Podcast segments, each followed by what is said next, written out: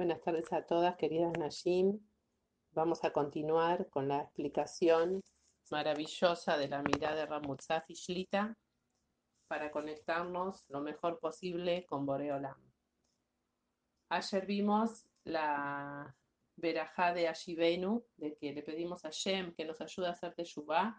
Y una de las cosas que quería decir ayer que me olvidé, que en esta tefilá hay que pensar de, por toda la gente que conocemos para que Shem la ayude a volver en Teshuvah. Es muy importante para hacer fuerza en el Shamaim, para que ayude a esas personas que cada uno tenemos, que queremos mucho y que es muy difícil llegar a ellas para hacerles entender. Oray Hashem, con su grandeza y con nuestra tefila con Kabaná, las acerca hacia él. Eh, después de haber visto esa tefila de Shivenu, de haber hecho Teshuvah, Ahora tenemos que pedir perdón, tenemos que pedir perdón por todos los pecados que hicimos. A pesar de que la teshuvah se acepta, es bueno pedir perdón y quedar limpio. Entonces la veraja que sigue es Selachlanu. Hashem, por favor, perdónanos a nosotros. Selachlanu Avinu. Padre nuestro, perdónanos. Kijatanu, porque hicimos pecados. Mejor lanu malkenu. Perdonanos a nosotros, nuestro rey porque pecamos, Kipayanu. Kieltov besalajata, porque vos sos bueno y perdonás. Barujata Hashem, bendito vos Hashem, Hanun Amarbe Disloach, que sos piadoso y sos un gran perdonador, sería. Haces muchos perdones. La traducción.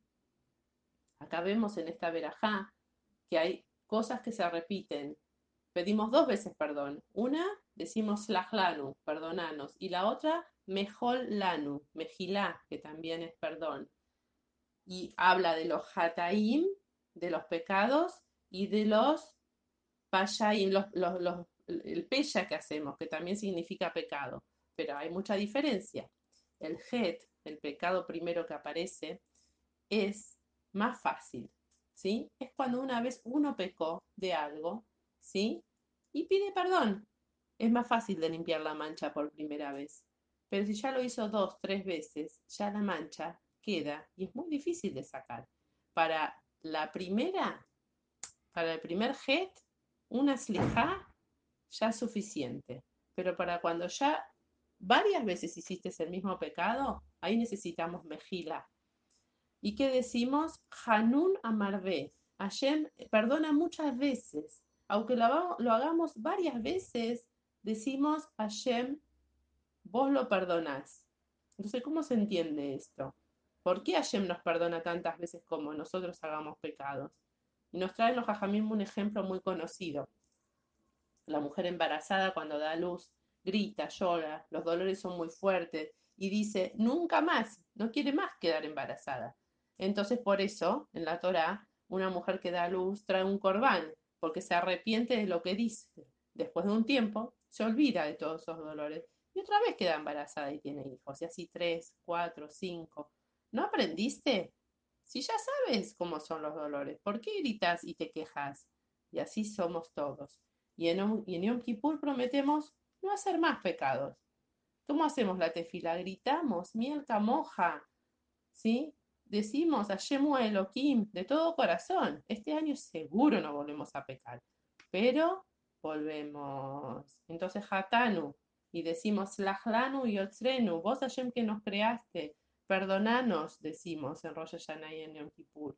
Boshti, me avergoncé y seguimos pecando. Por eso decimos que Hashem es Marvel Isloach, es una persona que varias veces nos tiene que perdonar. En el Yerushalmi traen en el Talmud que hay, Hashem hace que a tres personas se le borran todos los abonot, porque Hashem acostumbra a perdonar y le gusta, es Marvedisloach, le gusta perdonar. Por lo tanto, hay tres personas que se le perdonan todos los abonot y es como que nace de nuevo. El primero es el Gar Tzedek, ¿sí? un goy que se convierte y es Yehudi Betzedek con de Shem Shamaim, es como que nace de nuevo. Nace Yehudi.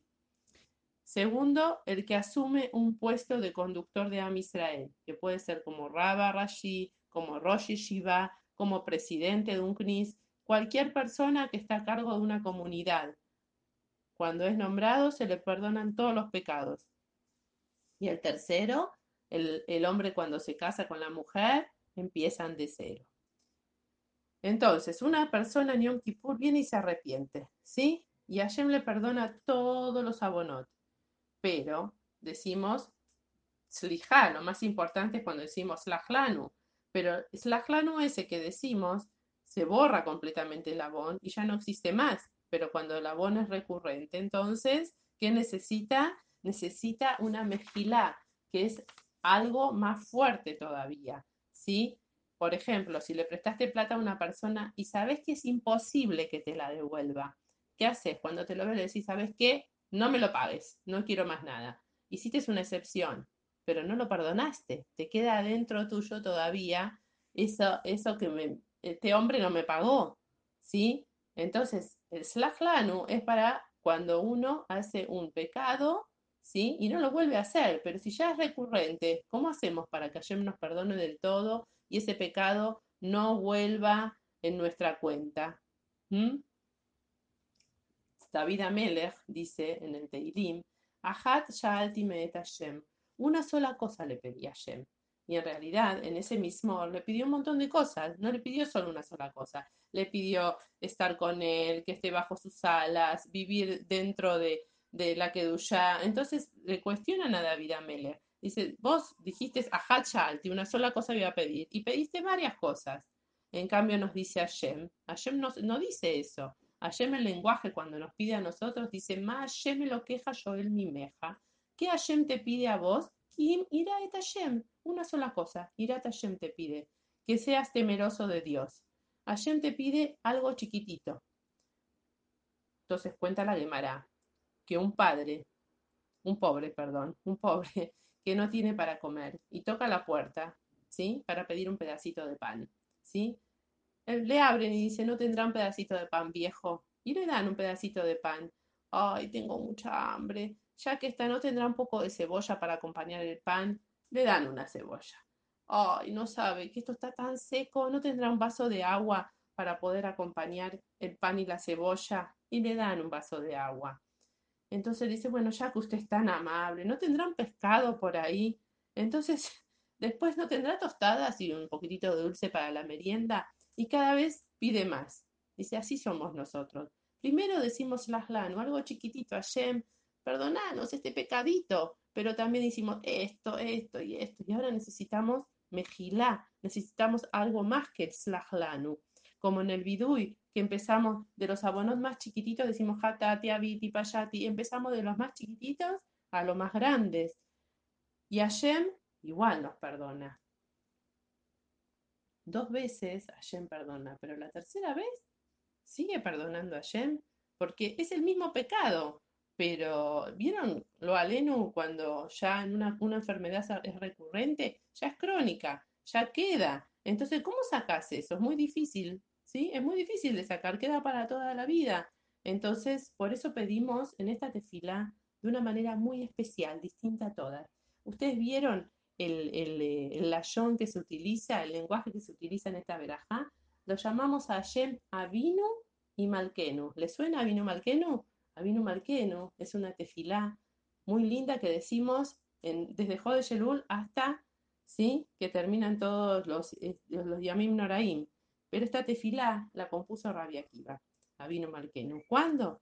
Cuando en el tiempo de Rabbi Eliezer había una sequía muy fuerte, cuenta la Gemara, y Rabbi Eliezer, que era el, príncipe de Amisrael, era muy rico y venía de estirpe de Rabanim. Y Rabbi Akiva era ger, era pobre, no tenía ni familia ni plata. Rabbi Eliezer hizo una tefilá muy, muy especial y no llovió. Vino Radiakiva y hizo este Avino Malkenu, que nosotros acostumbramos a decir, y lo llamó a Shem con estos dos nombres, Avinu, padre, Malkenu, rey. Y enseguida llovió. ¿Cómo Radiakiva, que no tenía ni eh, Bot, no, tenía, venía de nobleza, de antepasados ilustres, no tenía plata, pero él, por ser así, que era del pueblo, digamos, iba y hablaba con la gente más baja y les enseñaba Torah y les decía cada teshuvá y hablaba con todos y les enseñaba tefilá. ¿Y qué tenía de especial este Avinu Malqueno? Dice, un padre que su hijo peca, el padre enseguida lo perdona. Pero un rey no puede perdonar enseguida por su cabot, porque perdonar enseguida, ¿sí? Le saca su nobleza, le saca su, su vestirpe. Entonces, se tiene que regir el, rey según las leyes, aunque sea su hijo. Si es su hijo, si es el hijo del rey, siempre va a ser más fácil. Decimos en la tefila de Rosh Hashanah, im si somos como hijos, ¿sí? Decimos primero y después decimos imka abadim, si somos como esclavos, porque el esclavo del rey le tiene miedo al rey, pero el hijo lo respeta. El hijo tiene la posibilidad de ser perdonado por su padre en cualquier momento, pero el esclavo tiene que esperar el día de juicio. Por eso decimos en Yom Kippur, Or Mishpatenu Kadosh. Hay que ver el día que salga a la luz nuestro juicio y en ese día nos va a perdonar. Entonces, le decimos a Shem, Avinu Malkenu, sos nuestro Padre, a pesar de que sos el Rey del mundo, sos nuestro Padre, y entonces estamos más cerca de Él. Y esto es lo que Rabbi Akiva nos enseñó. Slachlanu, perdonanos, afilu shehatanu, aunque pecamos, como un padre. Mejilá ya está a la altura del rey. Ya si volvimos muchas veces, aunque sea un padre, se va a dirigir con nosotros como un rey. No va a poder ser tan, pero tan bueno, tan, pero tan amoroso, porque ya cuántas veces te va a perdonar tu papá. Entonces, de las dos formas Hashem nos perdona. Si es como un padre y si es como un rey. Eso ya depende de nosotros, cómo tratemos a Kadosh Baruj Hay una mitzvah muy, muy importante que no le damos tanta importancia, que es Seudá Revi. Es la cuarta Seudá, la que se llama Melave Malká, la que se hace en Monsai Shabbat cuando ya terminó Shabbat. Esta seudá es la única seudá que alimenta un huesito que tenemos en la nuca, que ese huesito nunca se desintegra. Y es el de que de ahí Hashem hace Metim. Ese huesito es el que une el cuerpo con el alma. Y es la única parte del cuerpo compuesta solamente por material espiritual. No es un material. Dicen que el Keisar Adrianus le preguntó a Rabbi Yoshua, ¿Cómo saben que va a haber Hiatametim? ¿De dónde van a reconstruir al hombre si se desintegra completamente? Entonces le dijo, hace, algo, hace una prueba. Quema un cuerpo, ¿sí? Y fíjate, el huesito ese que queda, si lo podés, lo podés quemar. Ese huesito no se quemaba.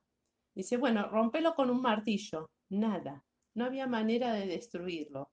Ese huesito es imposible de destruir y solo se alimenta con Seudat Revit, ni siquiera con la comida de Shabbat. Cada uno hace esta seudá después de un día de comer tanto. ¿Quién tiene ganas de seguir comiendo? Cuando uno hace esta seudá muestra 100% neto que lo hace para Shem, el Shem Shamaim. Y así disfrutamos, ¿sí? Sabiendo para qué es, sabiendo por qué lo hacemos porque la ciudad de Shabbat, ¿quién no la disfruta? Todos disfrutamos de los manjares de Shabbat, todos tenemos ganas de comer, pero la cuarta comida, ya tenemos la comida hasta el cuello. Este hueso, ¿saben cómo se llama? Se llama luz. El luz, que quiere decir luz también, es alumbrar en hibrid. Jerusalén se llama luz. Jerusalén va a ser Ir a Netzach, la ciudad eterna que va a alumbrar al mundo entero. Besrat Hashem. Por eso Hashem perdona, y esto es lo que hay que llevarse cuando uno dice esta verajá, saber que Hashem perdona como un padre. Avinu Malkenu, Slachlanu, Avinu Malkenu, que nos saque ahora y para siempre de todos nuestros sufrimientos y que ningún Yehudí tenga que pasar por nada feo y que podamos tener un lindo Pesaj, todos los Yehudim, desde una punta del mundo hasta el otro, estemos todos bien.